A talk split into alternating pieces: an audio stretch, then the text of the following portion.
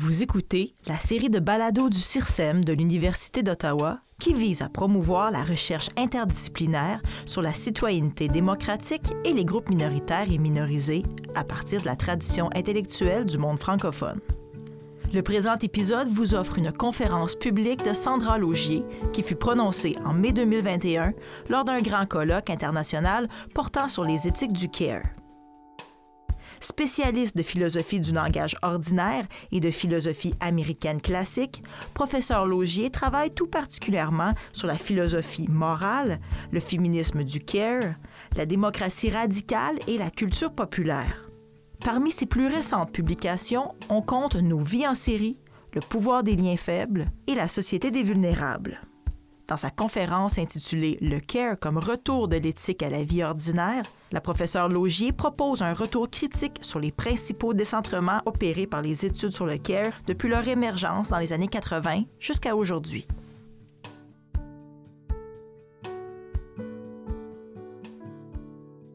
Ben merci à, vraiment à toutes et toutes les, participantes à, cette conférence hein, magnifique qui montre à quel point l'éthique du CARE et le CARE est quelque chose d'absolument central aujourd'hui. Hein. C'est vraiment un concept pour, pour notre temps. Euh, et je suis euh, du coup euh, très heureuse de pouvoir présenter comment je vois moi la pensée de l'ordinaire, hein, l'éthique ordinaire, comme précisément un outil de décentrement.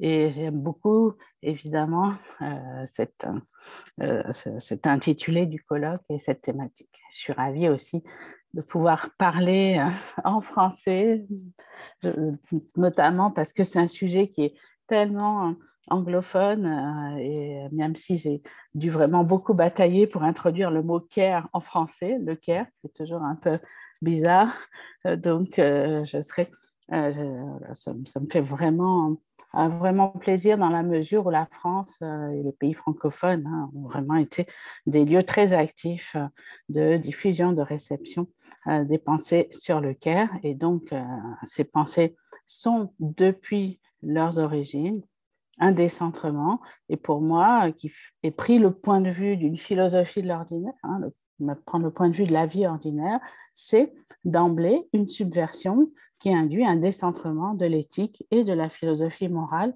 par la simple prise en compte de la vie ordinaire. Et pour moi, ça a été ça le, choc hein, de l'éthique du Caire, le premier décentrement. Il est évidemment éthique par une différence que le Caire introduit en philosophie morale et donc une rupture avec toute une tradition philosophique dominante, euh, écrasante, par la prise en compte de ce qui importe à euh, tous et toutes, surtout, et pas seulement aux spécialistes de la pensée morale. Et bien sûr, cela implique un second décentrement hein, qui a été très discuté, qui est ce décentrement du politique, hein, la démocratisation du politique, dont, dont John Tranto a euh, beaucoup, euh, beaucoup parlé, hein, c'est vraiment notre maître là-dessus.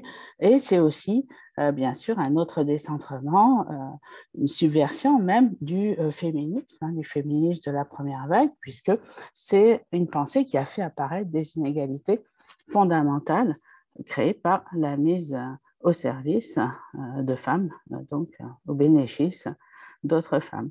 Et enfin, ces dernières années, je crois qu'on a vu un quatrième décentrement, euh, qui est le décentrement de la connaissance, un décentrement euh, épistémologique par le CARE. Hein. et donc, il y a vraiment une transformation de l'idée même de connaissance par cette intégration de la parole des acteurs et aussi cette attention que nous devons faire à des réalités négligées et donc à euh, ce que nous valorisons ou pas comme activité humaine. Et je crois que ce dont on s'aperçoit, et c'était très important ces jours-ci, c'est vraiment ce décentrement du rapport entre le chercheur savant euh, et euh, ces sujets. Et donc, la démocratisation induite par le CARE conduit à une démocratisation de la connaissance elle-même, puisqu'on doit renoncer à objectifier agents et relations de CARE pour les inclure comme producteurs de connaissances. Et donc, euh, si on va jusqu'au bout, et je crois que c'est vraiment peut-être une possibilité que nous avons en étant toutes et tous réunis euh, ici, hein, peut-être qu'il faut aller jusqu'au bout de ce décentrement proposé, hein, euh, puisque faut peut-être se demander euh, si la recherche sur le CARE, toute cette valorisation que nous faisons tous depuis des années des activités de CARE, est-ce qu'elles ne sont pas en fait toujours faites du point de vue de celles qui ne font pas euh, ces activités. Et je crois que le surgissement ben, des personnes, des acteurs du CARE, des, Voix du Sud, euh, ces dernières années, ces derniers mois surtout, comme agents de définition du CARE, je crois que ça doit nous conduire peut-être à un ultime décentrement. Alors, les premiers décentrements, je crois qu'ils sont vraiment connus, hein, mais pour moi, je voulais y revenir juste très brièvement, euh, puisque la découverte de Carol Gilligan de la moralité euh, féminine est quelque chose qui euh, a été extrêmement euh, important hein, pour moi. Donc, revendiquer une autre forme de moralité, euh, une voie différente qui est négligée parce qu'elle est empiriquement celle des femmes, mais qu'elle concerne les activités féminines, au sens où elles sont dévolues aux femmes. Et donc, je crois que de ce point de vue, on peut vraiment se rendre compte aujourd'hui, avec le recul, que cette approche de Gilligan, qui a souvent été discutée, n'est pas essentialiste, mais que c'est une forme de réalisme, ou alors il faudrait dire que toute analyse qui singularise les femmes ou d'autres catégories en montrant qu'elles subissent des injustices spécifiques sont euh, essentialistes.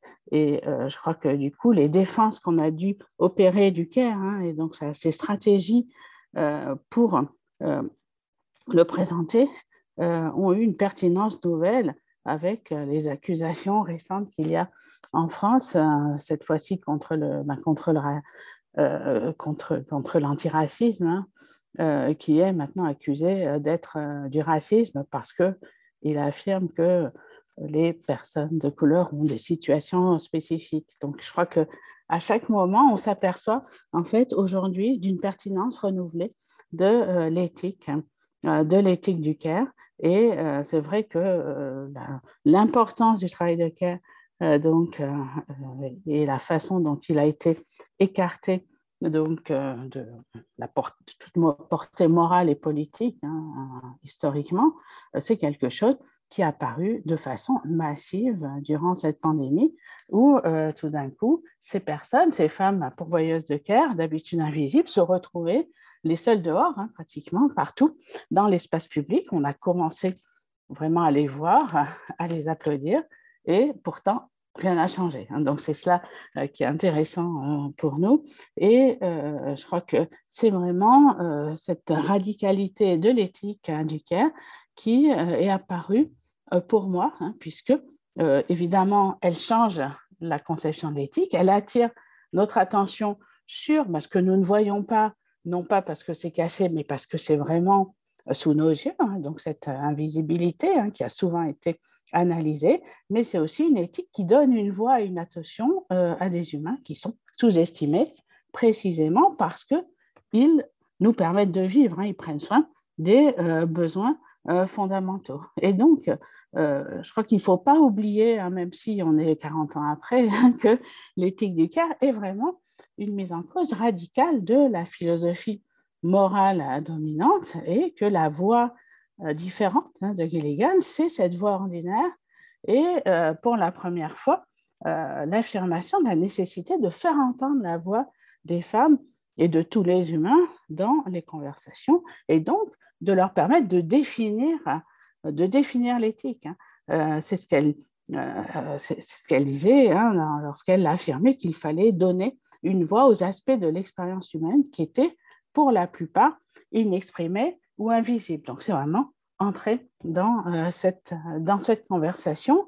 Et là, on a vraiment ce lien qui est apparu aussi très clairement ces derniers mois, lien conceptuel entre l'invisibilité et l'inexpression. Hein, le, le, fait qu'on a donc une moralité d'une voix différente, reconnue dans euh, l'expérience l'expérience des femmes euh, et donc, euh, on a là quelque chose qui n'est pas seulement euh, qui n'est pas seulement éthique, mais aussi en fait épistémologique, puisqu'on a vraiment cette attention à la vie ordinaire et cette intégration, cette prise en compte du euh, point de vue des femmes et surtout pour les philosophes. Hein, donc, qui heureusement, ce n'est pas la seule discipline impliquée dans le cas, mais c'est vrai qu'il y a vraiment cette transformation de la philosophie en tant que telle, hein, euh, puisque la philosophie morale, mais évidemment, est historiquement l'œuvre des hommes, hein, ça on le savait, mais surtout, on voit qu'elle est conceptuellement une pensée patriarcale.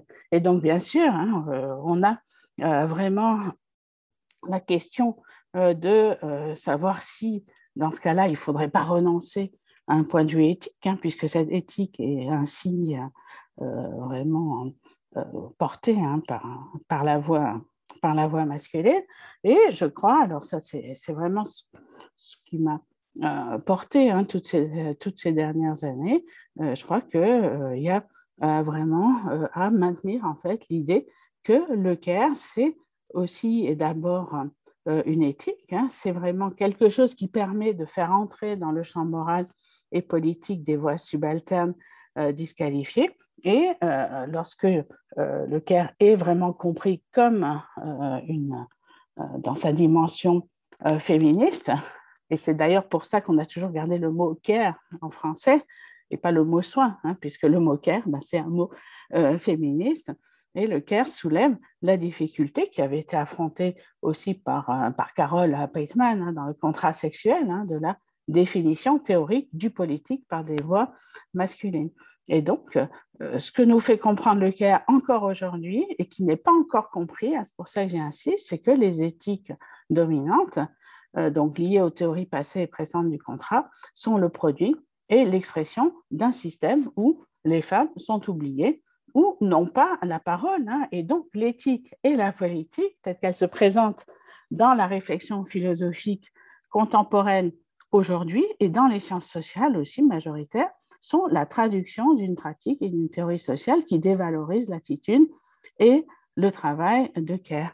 Et donc, euh, effectivement, euh, la question, c'est quelle est la conversation démocratique hein. Et donc, cette question de la démocratie que John a développée de façon si, remarquable, hein, quelle est cette conversation démocratique qui exclut en fait ce qui rend possible cette conversation, ce qui la rend physiquement et matériellement euh, possible. Et donc, c'est cela, hein, bien sûr, le décentrement politique hein, euh, qu'opère euh, le, le CARE. Et donc, c'est vraiment un décentrement politique qui est rendu possible par le décentrement de l'éthique par l'ordinaire, hein, puisque on le sait, je ne vais pas rappeler pour la énième fois la définition du CARE de John Tranto et Berenice Fischer, le fait que le CARE, c'est la condition de la forme de vie ordinaire, hein, l'activité qui comprend ce que nous faisons pour maintenir, perpétuer, réparer notre monde. Hein. Je sais qu'on connaît tous cette définition par cœur, mais je crois qu'on va peut-être pas au bout de cette définition, c'est-à-dire sur le fait qu'on a une forme de vie qui est rendue possible par ce travail de cœur et que nous vivons dans le déni donc, de ce qui euh, rend euh, cette vie possible. Et donc, l'éthique des principes et la philosophie politique, lorsqu'elles se posent la question du fondement de la société, elles omettent soigneusement de se demander ce qui permet la perpétuation de cette société et donc euh, ce qui la rend possible. Et donc, on a une hétérogénéité problématique entre la société qui se veut morale, hein, c'est qu'il y a toujours cette, ce discours moralisant insupportable d'ailleurs des dirigeants euh, de, nos sociétés. Et en même temps, donc, on a ce déni euh, de ce qui nous fait vivre.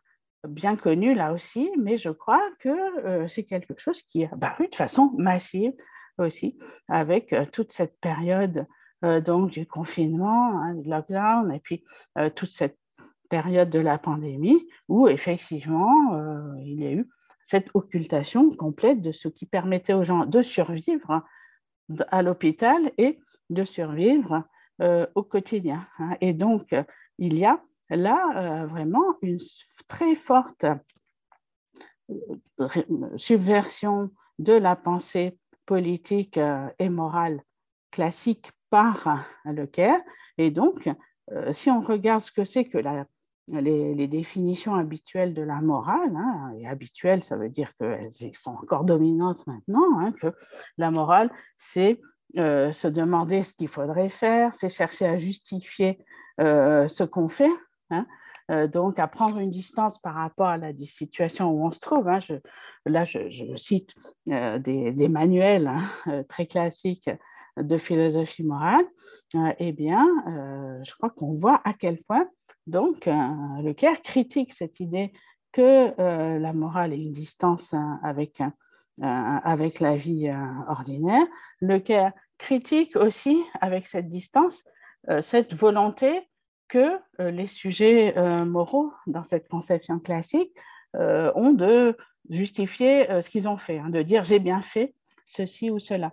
Je crois que ce que nous apprend l'éthique et la politique du Caire, c'est à quel point, en fait, les questions de décision et les questions de justification sont peu importantes, en fait, pour la véritable morale. Hein. Et je crois qu'on a eu des très beaux exemples très récemment euh, lorsque on entendait les témoins euh, lors du procès du, meurtrier de George Floyd, euh, parce que ces témoins, qui pour moi ont vraiment eu des actions très profondément, évidemment, en caring et moral, n'ont jamais dit qu'ils trouvaient qu'ils avaient bien agi ou qu'ils avaient essayé de euh, bien agir. Hein. C'est des gens qui étaient constamment en train de culpabiliser, de se sentir associés au mal absolu qui se passait. Hein. Donc, l'attitude morale, ça n'est pas essayer de bien agir avec cette espèce de, contentement de soi hein, qui est propre à beaucoup de, euh, donc de, de, position éthique. Et je crois que c'est quelque chose qui est très sensible, hein, même si maintenant euh, loin, c'est très sensible dans le travail de Carol Gilligan. Hein. C'est pour ça que ce qu'elle présente dans une voie différente, euh, l'éthique de la petite fille Amy, hein, ça paraît maintenant dépassé, mais je crois que c'est vraiment une révolution de la voie différente qui s'accomplit au moment où cette voie tout d'un coup surgit. donc, et quand il y a ces, ces discussions autour de ce dilemme euh, de Heinz. Alors, on a tous utilisé ça des milliers de fois dans, des cours hein, et ça paraît complètement euh, peut-être lointain et banalisé, mais qu'est-ce que c'est l'histoire du, dilemme hein, de Heinz? Ben, C'est euh, qu'est-ce qu'on fait quand on ne vous donne pas accès à un médicament qui peut vous sauver la vie hein? Et donc, c'est exactement la question qui se pose aujourd'hui lorsqu'on récuse en fait l'accès aux vaccins à toute une part de l'humanité et où ces vaccins sont réservés à euh, donc, certains pays, à certaines personnes. Et donc, euh, il me semble que là, on comprend en fait à quel point cette voix euh, de Amy résonne lorsqu'elle dit, je la cite, si une personne possède quelque chose capable de sauver la vie d'une autre, elle aurait tort de ne pas lui donner. Hein. et donc ça, c'est la position morale, hein, c'est celle de Amy, alors que la position rationnelle, hein, c'est celle de l'industrie pharmaceutique qui dit que peut-être que ça ne sert à rien euh, donc, ça va décourager la recherche, etc., de partager euh, les vaccins. En tout cas, là aussi, c'est la question de savoir aussi euh, quelque chose que John rappelait ce matin à propos de Harry Frankfurt, il faut décider ce qui est le plus important, hein, what matters. donc, qu'est-ce qui, qu'est-ce qui importe? Donc, ce voilà, qu'est-ce qui importe? Et surtout, qui peut décider ce qui importe hein, Parce qu'il ne suffit pas de dire le care c'est euh, penser à ce qui importe. Hein? En fait, la question aujourd'hui, et on l'a vu pendant toute la pandémie, eh c'est de savoir comment euh, donc, on décide ce qui importe et comment il se fait que euh, tant de personnes ne soient absolument pas impliquées dans la décision de ce qui importe, des priorités, de ce qui est essentiel. Hein. C'est ce qu'on a eu en particulier en, France. Hein. il y a eu toujours des décisions sur l'essentiel, sur les priorités, etc., mais qui étaient prises uniquement par des hommes, hein, uniquement par des hommes, sans jamais impliquer même pas une personne euh, du, du personnel médical. Et donc, euh, moi, je crois que c'est vraiment, euh, du, coup, ben, aujourd'hui, c'est vraiment la voix de l'éthique d'Amy, hein, la petite fille. et c'est très important d'écouter les petites filles. Hein. on l'a vu aussi avec Greta Thunberg, finalement. Donc, le fait qu'il faut écouter Amy euh, et Greta, ben, c'est vraiment une révolution qui nous contraint à intégrer l'ordinaire dans euh, le moral et même vraiment au cœur euh, du moral. Et je crois que c'est vraiment cela qui est très important et c'est cela aussi qui reste central dans la politique hein, du CARE, ce qui fait que pour moi, et je sais que tout le monde ne sera pas d'accord dans la mesure où on peut en ce moment se dire que finalement la politique du euh, et euh, première, hein, euh, et que c'est cela qui peut nous faire transformer la pensée de, la, de la justice et que finalement le CAIR ne devrait pas être une question d'éthique, il me semble que la question de l'éthique du care est d'emblée en fait politique. Parce que à faire attention à l'ordinaire, donc faire attention à ce qui compte et à qui décide ce qui compte, décider finalement que ce qui importe, c'est aussi la façon d'être des personnes, hein, cette texture d'être qui se définit par ce qui importe à certaines personnes, redéfinir la morale aussi à partir de l'importance et euh, questionner qui décide l'importance, eh bien, je crois que c'est vraiment cela, en fait, qui va vraiment transformer l'éthique et du coup faire de l'éthique quelque chose qui a d'emblée euh, une pertinence politique. Donc, je ne pense pas qu'il faille forcément dire que d'abord il y a l'éthique et qu'il y a une sorte de, promotion hein, ou de, euh, qui va euh, conduire, qui va conduire aux politiques, hein, comme s'il y avait une forme de, de, hiérarchie, ou comme si le politique était un stade supérieur de, de l'éthique. Hein. je crois que, bien sûr, c'est très important d'avoir une approche anthropologique et humaine pour fonder la dignité sociale du care, mais euh, il faut aussi euh, définir euh, l'éthique sur la base de l'expressivité ordinaire et du travail des femmes et des luttes contre les stratégies théoriques et sociales qui nient en fait cette expressivité et ce travail. Donc je pense que si on transforme l'éthique de façon assez radicale, eh bien on a euh, une éthique qui euh, vous donne en fait toute la politique, hein, all the politics we need, hein, toute la politique euh, qui est, qui est nécessaire, hein, puisque pour John Tronto aussi, le care attire notre attention sur l'ordinaire, sur, sur la vie ordinaire. Et donc, c'est vraiment une éthique aussi qui va revendiquer de donner la parole aux humains, principalement les femmes, mais aussi tous les subalternes, les minorités qui sont sous-évalués parce qu'ils sont affectés à des activités qui ont été euh, socialement et moralement euh, dévalorisées. Et donc, je crois qu'il est effectivement euh, aujourd'hui clair hein, que cette éthique, elle est fondamentale, hein, que le langage de l'éthique libérale de la justice est inapte à saisir et à exprimer les expériences et le point de vue de toute une part de l'humanité, une part qui n'a pas de voix VOX dans la définition de la justice euh, et, et, du bien, que tous ces derniers mois, ce sont les caregivers qui ont fait vivre le reste de l'humanité, et donc ce point éthique, il est par définition euh, politique, puisque la pandémie a aussi fait, apparaître de façon cruelle à quel point ceux et celles qui rendent la vie possible étaient considérés comme euh, mot en anglais parce qu'on n'a pas l'équivalent en français, ou alors on dit chair à canon, mais c'est un peu guerrier. Euh, donc, euh, expendable, c'est pas donc comme, comme, des véritables, euh, comme des véritables citoyens. Et donc, c'est pour ça qu'il y a vraiment peut-être maintenant l'occasion hein, de, de, prendre en compte le CARE, de valoriser moralement un domaine qui a été constamment méprisé par la philosophie et euh, par cette valorisation morale de transformer la politique et d'avancer vers cette révolution dans la valorisation des activités humaines à laquelle nous aspirons tous.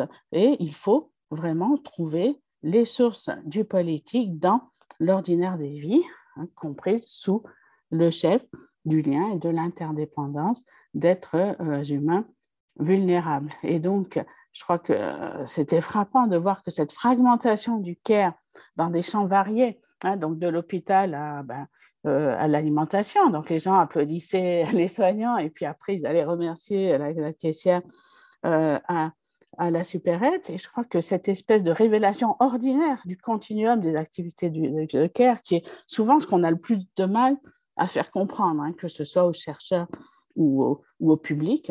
Euh, je crois que là, il y en a quelque chose qui a été reconnu, qui a été compris. Hein. donc, c'est vraiment euh, cette grammaire du CARE qui a été euh, popularisée, hein, rendue, rendu public. On a aussi parlé de, en français des premiers, donc, des premiers de corvée, hein, en détournant une expression politique qui vantait les premiers de cordée, qui portaient euh, voilà, qui, les gens qui réussissaient, qui tiraient les autres. Et là, on a parlé donc des premiers de corvée. On a aussi vraiment mis en valeur donc toutes, toutes, ces femmes, toute cette masse de travail mobilisée pour garantir le fonctionnement et même la survie du monde.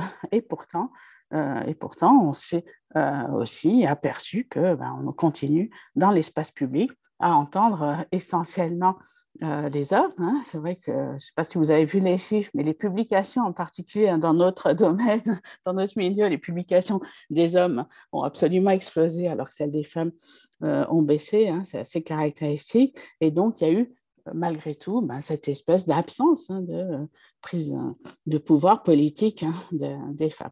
Et donc, euh, je crois que ce qui est particulièrement intéressant dans euh, la période actuelle, c'est qu'effectivement, on voit à quel point l'oubli du Caire dans la théorie euh, politique et morale conduit une société à méconnaître la source de sa propre survie comme euh, société morale. On voit aussi, et cela c'est évidemment donc bah, le décentrement du, du, féminisme, hein, c'est que à la fois le Caire nous montre comment il part de la réalité échappe à la morale, mais aussi donc effectivement les personnes compétentes et performantes, hein, donc les premières de corvée et de, cordée plutôt, euh, sont euh, ceux, mais aussi celles qui parviennent toujours à ne pas voir en quoi leur succès, l'extension de leur capacité dépendent en fait de qui les sert et à qui ils doivent leur autonomie, et ça inclut ben, les professions intellectuelles. Et bien sûr, c'est aussi le fait que euh, l'autonomisation de beaucoup de femmes s'est faite euh, sur un modèle, enfin sur une autonomie où évidemment euh, les tâches domestiques n'ont pas été transférées aux hommes, mais par la mise d'autres femmes au service des femmes. Il ne s'agit pas du tout, évidemment, d'ironiser sur les femmes employeuses, mais plutôt sur vraiment rappeler l'importance qu'il y a à, penser euh, care et délégation du travail. Et je crois que cette façon dont tout d'un coup on a vu euh, ce travail de care, on a vu les femmes qui le font majoritairement, et eh bien on a vu aussi à quel point euh, cette soudaine visibilité des invisibles a permis en fait aussi de rendre visible une sorte d'inversion des valeurs qu'opèrent de longue date les sociétés capitalistes, puisque ce qui est réellement utile, ce qui rend possible notre vie, euh, donc, est en fait le moins valorisé. Et donc, c'est pour cela que pour moi, le fil conducteur, ça reste l'ordinaire, puisque les activités de care sont dévaluées et invisibilisées au même titre que la vie euh, ordinaire elle-même. Hein. Et donc, on a eu euh, là euh, une forme de compréhension aussi de l'importance de euh, la protection sociale hein, qui devait revenir au cœur des préoccupations partagées, d'où l'avait délogé l'évidence inégalitaire hein, de la maximisation des profits. Et donc le CARE, politiquement parlant, est devenu le nom même de ce qui a été négligé, donc qui a été vraiment uncared euh, fort par toutes les politiques publiques.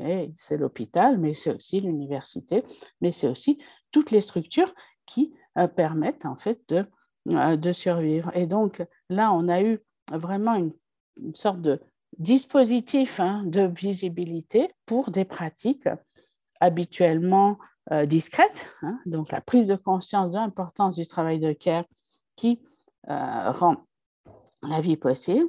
Et évidemment, on peut euh, maintenant voir l'ensemble de la forme de vie des privilégiés euh, euh, du Nord. Hein, et ça aussi, c'est quelque chose sur quoi John a attiré notre attention depuis longtemps, mais on le voit par exemple en ce moment avec la situation en Inde, par exemple. Donc, la forme de vie des privilégiés qui est maintenue par une activité produite par les dominés, mais aussi par euh, le siphonnage des ressources des Sud qui assure l'entretien de la vie, du niveau de vie euh, des euh, personnes riches des sociétés. Hein. donc, ce que John appelle donc l'irresponsabilité des privilégiés. Et je crois qu'on voit de plus en plus à quel point, en fait, c'est les ressources et les femmes invisibles donc euh, du Sud qui euh, fournissent le care dans la sphère domestique, donc à l'hôpital, euh, donc ou par le, par le marché, donc care produit à bas prix par des femmes dont les positions sociales restent le plus souvent précaires. Et donc, on a vraiment un lien entre invisibilité et ordinaire, hein, puisque le travail et l'intelligence des femmes permettent de maintenir le fil de la vie ordinaire, mais sont d'évaluer, invisibiliser, au même titre que la vie et la pensée ordinaire. Et donc, c'est l'invisibilisation et l'inexpressibilité, désolé, c'est des mots un peu longs, mais donc l'invisibilisation et l'inexpression donc des femmes qui font tenir un système socio-environnemental intenable au prix de l'accroissement des inégalités socio-environnementales, euh, raciales aussi, euh, et de genre. Et je crois qu'on parle beaucoup d'invisibilité du care, et je crois que c'est vraiment quelque chose qui est structurel. C'est quelque chose que, bien sûr, euh, on va condamner aujourd'hui avec l'idée que, que, de toute façon, on ne voit pas, on refuse de voir ce qui rend notre vie possible. Euh, en même temps, euh, ça n'est euh, pas du tout facile de savoir quelle place faire à l'invisibilité sur le plan de la distribution des valeurs, hein, puisque si on valorise l'ordinaire, le discret, le bas, et qu'on valorise l'invisible, effectivement, on peut accepter d'être invisible à condition de ne pas être dévalorisé du fait de l'être d'avoir le choix de l'être ou de ne pas l'être, d'avoir le choix des formes dans lesquelles on se rend euh, invisible. Hein. Il y a une étude très, intéressante de Pascal Molinier euh, qui a montré que pour être efficace, le travail de care doit aussi s'effacer comme travail, hein, c'est cela euh, aussi, donc cette invisibilité ou cette discrétion qui en fait l'efficacité et qui mobilise d'ailleurs énormément de connaissances hein, techniques, hein, comme une bonne infirmière va attendre au euh, chirurgien le bon instrument, etc. Donc, ces savoir-faire hein, discrets euh, qui sont constamment mis en œuvre dans toutes les professions de care en ce moment, c'est exactement ce qui n'est pas valorisé. Et c'est aussi pour cela que le travail de care se voit avant tout quand euh, il manque. En tout cas, parler d'invisibilité et rendre les personnes euh, qui assure le care visible ou rendre ce travail visible, ça n'est pas suffisant. Hein. Il faut aller euh, au-delà, euh, puisque cette invisibilité, elle est aussi, bien sûr, propre à une organisation globale hein, du travail avec donc le grand marché du soin d'autrui, hein, du, care, qui a été décrit en particulier par Harvey Orchel et qui montre que effectivement on a aussi un épuisement parallèle des ressources de care hein, dans euh, les pays fournisseurs de care et euh, des ressources euh, donc naturelles de ces, de ces pays. Donc je crois que c'est vraiment cette asymétrie radicale hein, des relations entre le Nord et le Sud qui a été décrite à de nombreuses reprises ces derniers jours. Hein. Donc je crois que c'est vraiment cela aussi. donc, et là, il y a vraiment ben, les travaux de Fiona Robinson, les travaux de Rachel Parenas et il y a les nairata, hein, c'est vraiment euh, des choses qui sont extrêmement euh, importantes et qui, à mon avis, euh, sont désormais inhérentes à toute réflexion sur, le quai, hein, puisqu'effectivement, après avoir récupéré les ressources naturelles du Sud et puis après avoir exploité sa force physique par l'esclavage et puis maintenant les migrations, l'industrialisation, le Nord va extraire les richesses immatérielles, hein, émotionnelles affective du Sud. Et donc là aussi, euh, vous voyez, il y a, a une forme d'invisibilisation qui a permis l'exploitation et surtout, ben, l'enjeu, il est effectivement éthique, il est politique, il est féministe et euh, il est aussi, euh, bien sûr, épistémologique. Hein. je terminerai là-dessus, puisque on voit de plus en plus clairement à quel point l'éthique du cœur est indissociable des pratiques qui de leur côté, ne sont pas intelligibles sans en passer par l'attention et la compétence qui président aux gestes et euh, aux décisions. Et donc, on a aussi une division du travail académique qui va, qui va séparer euh, les approches descriptives euh, des approches normatives et qui va même si évidemment tous les chercheurs vont sur le terrain, vont discuter avec les, les acteurs et actrices du CARE. Hein, je veux dire, c'est ça la bonne science sociale, mais en même temps, il y a toujours cette différence entre le sujet et l'objet de la connaissance. Et je pense que c'est cela, peut-être pour revenir à la question de John, qui masque la dimension politique de l'éthique du. Hein, c'est parce qu'effectivement, on a malgré tout une position d'expertise des sciences sociales, notamment la sociologie, euh, donc, euh, et dans euh, les sciences sociales du CARE sont encore, on l'a vu ces jours-ci, c'est normal en un sens, mais c'est encore un savoir intellectuel qui est ancré dans des enquêtes, dans le terrain, mais qui reste peut-être encore déconnecté des pratiques ordinaires. Et donc, le concept même de care, c'est quelque chose qui est une production euh, d'en haut et on devrait certainement euh, euh, se demander comment les classes intellectuelles privilégiées vont finalement rechigner à se présenter, à se représenter, à imaginer une éthique du care qui émanerait directement des pratiques, des discours, des pensées, des compétences des personnes qui leur sont subalternes et qui sont moins éduquées.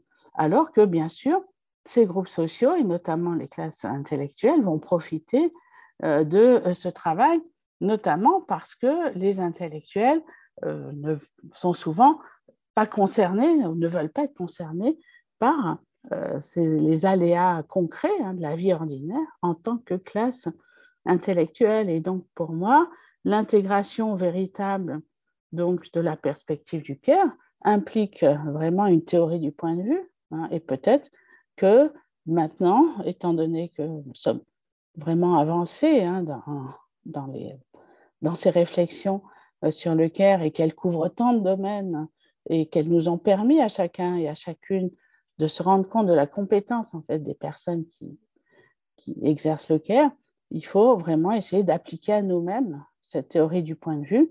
Et je crois que c'est vraiment l'ultime décentrement du cadre, je crois que c'est le cinquième que je vous propose, euh, puisque euh, spécialiser les connaissances à partir d'un découpage entre compétences académiques et personnes qui euh, travaillent, qui font du travail de care, conduit à rendre invisible précisément ce que les théories du care cherchaient à visibiliser depuis le début, les conditions concrètes de production des connaissances, les compétences des agentes, des, euh, des personnels de care, la réalité des liens entre vie singulière et processus sociaux plus larges, la dimension particulariste de l'éthique et, bien entendu, aussi ben, toutes ces implications éthiques des, rapports euh, euh, politiques et des rapports entre États. J'en reviens encore à la question si actuelle des, des vaccins. En tout cas, la perspective du CARE implique désormais un décentrement du rapport entre le, chercheur, la chercheuse savante et ces sujets. Et c'est cela, en fait, aller jusqu'au bout de la conception démocratique de la connaissance que défend depuis une décennie John Tronto. C'est cela, en fait, cette conception démocratique qui devrait renoncer aussi à euh, objectifier les personnes et les relations hein, pour effectivement les inclure et les entendre à égalité comme sujet et producteur de connaissances. Mais il me semble au stade, à ce stade-là que cela devrait aussi nous conduire hein, aujourd'hui à demander finalement ce qu'il en est du mot care. Et ce mot care, en français notamment, j'ai beaucoup combattu hein, pour, pour l'imposer. Euh, euh, et, bien sûr, hein, c'est le nom, c'est ce qui nous identifie, c'est ce qui réunit. Mais est-ce que maintenant c'est le mot qui convient Est-ce que c'est celui vraiment qui serait employé pour toutes ces personnes qui font ce travail, pour parler de ce qu'elles font? Est-ce qu'on sait suffisamment poser la question? En tout cas, il faut se demander si c'est le leur avant d'être le nôtre, mais en tout cas, c'est peut-être encore un décentrement que nous permet ce concept de care qui est vraiment plein de ressources. Merci beaucoup.